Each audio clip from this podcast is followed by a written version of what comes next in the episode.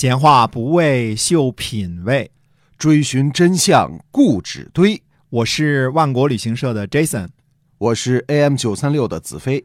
我们哥俩在新西兰跟您聊聊《史记》中的故事。各位听友好，欢迎收听《史记》中的故事，是由新西兰万国旅行社的 Jason 为您讲的。那我们万国旅行社呢，在新西兰是已经有这二十三年的这个这样的企业啊。我们成立了一个网络的购物平台，叫做万国到家，非常的方便。我们请 Jason 给大家介绍一下。哎，是的，您只要在微信当中呢，输入汉字“万国到家”，一搜索就会找到我们的公众号。左下角呢，就直接出现了一个字，说您可以来商城逛逛。您点进去逛逛呢，就能看到商城里的商品了。那么记着呢，要选择直邮中国的，因为我们除了直邮中国的，还有本地的。那么有任何您喜欢的东西，嗯，您可以购买，然后呢直接快递到您家里去。支付呢是用人民币支付啊。那么再次感谢大家啊。接着我们还是讲《史记》中的故事啊。李信带领的秦军呢，原来是一路顺风顺水啊，嗯，非常的顺利。结果突然呢。被项燕打得大败，而且呢，昌平君呢叛乱，把陈颖呢又给夺回去了，而且很可能呢再继续的向西攻打秦国。那秦国呢损兵折将，这让秦王政呢大大的吓了一跳，而且呢估计对昌平君也挺失望的，怎么就这楚国人就养不熟呢？是吧？哎，你昌平君长这么大，吃了楚王一碗米饭没有啊？对吧？那么。这个事儿也挺让他 out 可能啊。那么吃了败仗呢，秦王马上坐快车前往平阳，见到了王翦，说呢不使用将军的计策，果然李信让秦军受辱。如今呢楚兵日益西进，将军您虽然生病了，怎样忍心丢下寡人不管呢？嗯嗯，那王翦就推辞说呢，说老臣疲惫啊，生病悖乱。大王，您呐，还是另外选择贤能的将领吧。秦王说：“够了，好了，不要多说了。嗯，就是让让王翦呢不要再推辞了。嗯，看来啊，这个打打燕国之类的用别人还是行的啊，但是要是说啃楚国这块硬骨头呢，还必须得王翦出马，是吧？嗯，王翦说呢，如果大王不得已非要弃用老臣，那么非六十万人不可。那秦王政说。就听从将军的计策了。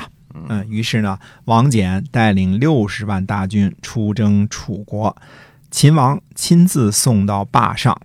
王翦呢，趁机请求要求赏赐良田、宅院啊、池院，就带水池的这个花园啊，赏赐给他。那么秦王就说呢，说将军还怕贫穷不成？你干嘛怕贫呢？赶紧上路吧。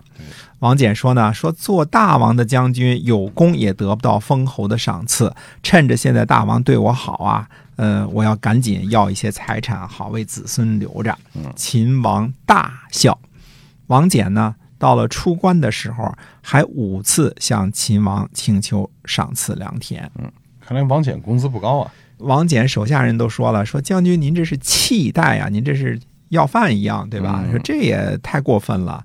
王翦说呢，不然。说秦王呢心思很深，而且不信任人。如今把秦国的全部家事都交给我了，就空国啊，全部交给我了，由我全权负责。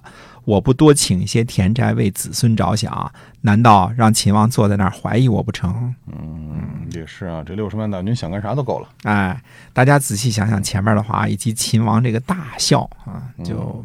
多明白一点了，这个大笑啊，这其中的含义可是相当的耐人寻味的。嗯，大家可以咂摸咂摸这其中的滋味啊。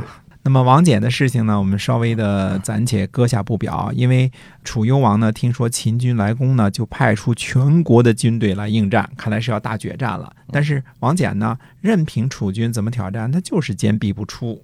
就是不跟你打哦，感觉跟司马懿似的啊！哎，所以我们先放下王翦和楚军，看看秦国的其他动作啊。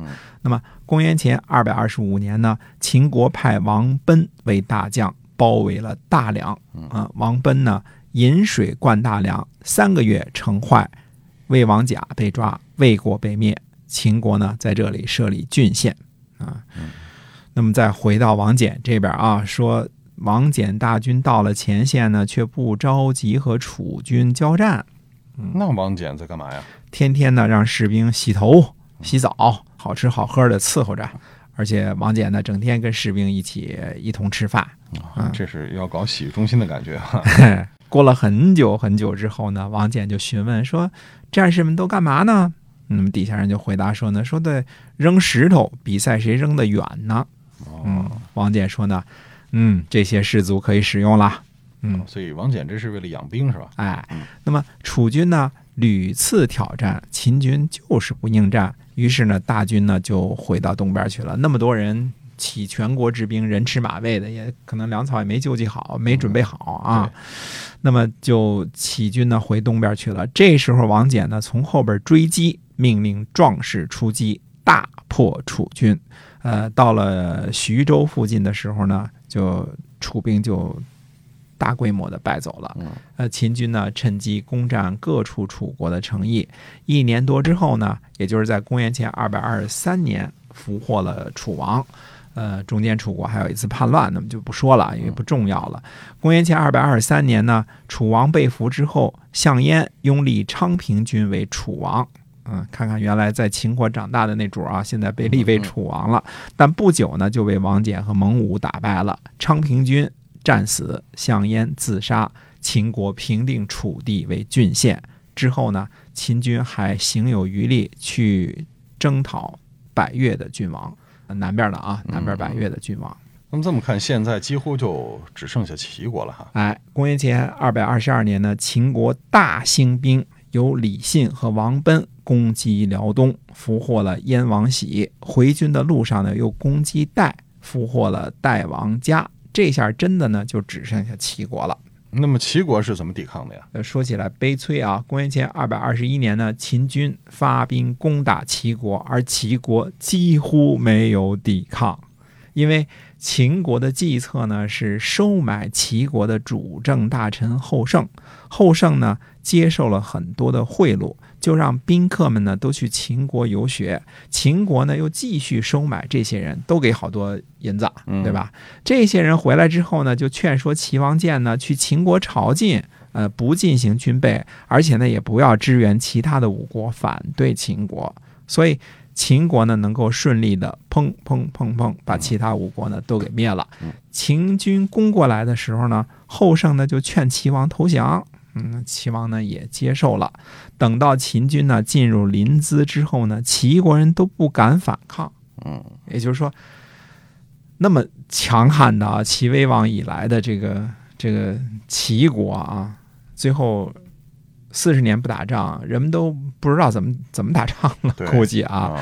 那么齐王建呢投降，齐国被灭。呃，战国时期呢结束，中国第一个大一统的专制王朝。秦朝诞生，嗯，那么这一次战国就讲完了。哎，我们讲完了史实之后呢，后面花时间讲讲呢秦国战胜六国的原因。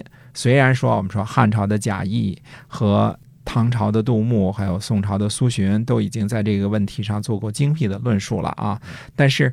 我想呢，从秦国的体制上讨论一下这个事情啊。当然，我不会讲什么人民渴望和平、盼望统一、历史大势所趋这些等于没说的话啊。也不笼统的说呢，秦不行仁义啊，这个已有定论，而是要从秦国的体制上呢，仔细的说说这个问题。所谓成也萧何，败也萧何，秦国成功的体制呢，也恰恰是跟秦朝很快灭亡有关。史书上叫什么呢？其兴也勃也，其亡也忽焉啊！如此一个强悍的王朝，十几年就亡国灭种，这其中的原因呢，绝对不是仁义两个字就可以简单概括的。嗯，这背后有它体制上的一些个什么的必然性哈。我们欢迎大家继续的关注我们的节目，到时候呢，Jason 会给您仔细的剖析这其中的奥妙。希望呢，也把我们的节目能够分享出去啊！欢迎，同时欢迎您订阅。那么记得我们的线上购物超市万国到家，微信搜索一下就可以找到了。好，我们下期节目再会，再会。